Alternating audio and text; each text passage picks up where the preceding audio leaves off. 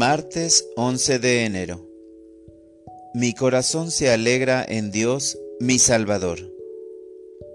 Lectura del Santo Evangelio según San Marcos. En aquel tiempo llegó Jesús a Cafarnaúm y el sábado siguiente fue a la sinagoga y se puso a enseñar. Los oyentes quedaron asombrados de sus palabras, pues enseñaba como quien tiene autoridad y no como los escribas.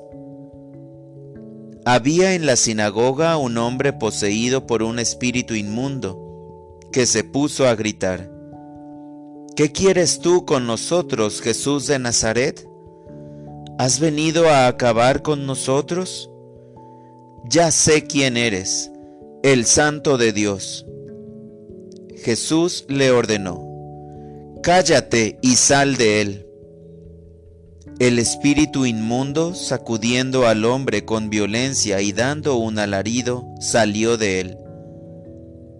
Todos quedaron estupefactos y se preguntaban, ¿qué es esto? ¿Qué nueva doctrina es esta? Este hombre tiene autoridad para mandar hasta a los espíritus inmundos y lo obedecen. Y muy pronto se extendió su fama por toda Galilea. Palabra del Señor. Oración de la mañana. Coherencia de vida. El Evangelio del día de hoy puede ser una invitación a vivir coherentemente pues los espíritus que habitaban en el hombre del cual se narra, salieron cuando Jesús los expulsó, ya que Él tiene la autoridad para hacernos vivir en gracia. Por eso es importante tratar de vivir en la compañía de Jesús, agradándole. ¿Cuántos demonios podríamos expulsar si nos atreviéramos a vivir el mayor tiempo posible en gracia después de habernos confesado. ¿Cuántos vicios podríamos erradicar de nuestro corazón si nos decidiéramos a seguir de verdad al Maestro?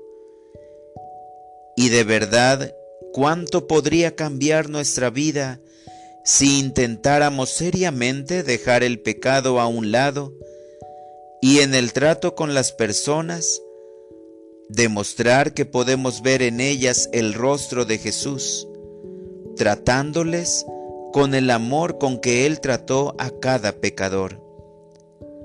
Si reflexionáramos esto, podríamos vivir el Evangelio y expulsar el mal de nuestra vida, de nuestro hogar.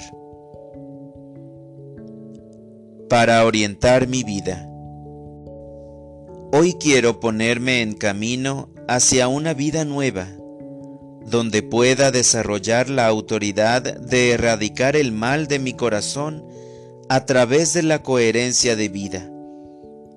Que lo que pienso coincida con lo que hago y con lo que haría Jesús en mi lugar.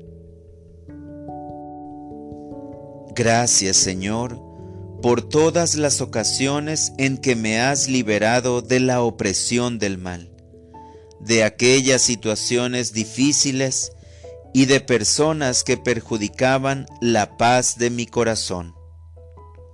Amén.